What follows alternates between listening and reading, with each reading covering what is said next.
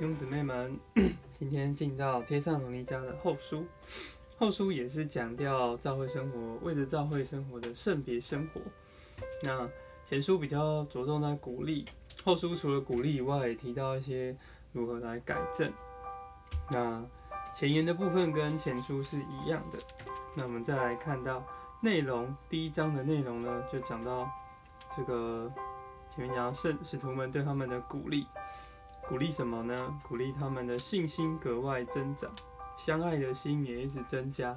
就是前前书我提到教会生活的架构，有信心，然后爱心也要洋溢。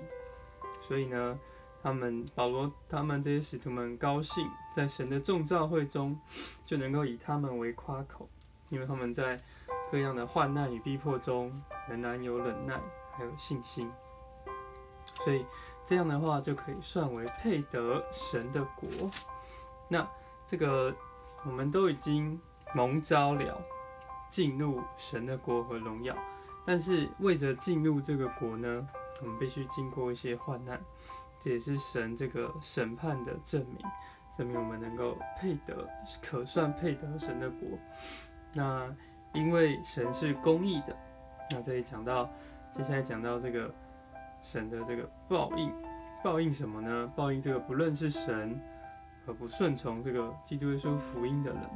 或许有人会说：“诶，我从来没有人跟我传福音。”但是罗马书也说，其实神已经借着这个受造之物，叫人晓得无法推诿有神。其实当我们认识这些奇妙的受造之物的时候，甚至看着我们自己，不得不去想或不去追寻。是不是也为神这样照料我们？所以呢，在这不幸的人身上，直接讲要受刑罚，就是永远沉沦离开主的面，离开他荣耀力量的荣耀。盼望我们能够这个不要受到这样的报应，反而像十一节讲的，算我们配得过所蒙的招，然后这是配得这个主呼召我们要进入他神的国。配得们能够这个够得上他所呼呼召在我们身上所盼望的工作，你们那使我们能够在这里一同的主耶稣得荣耀，主在我们身上得荣耀，我们也在他里面得荣耀，你们那我们就可以用这个。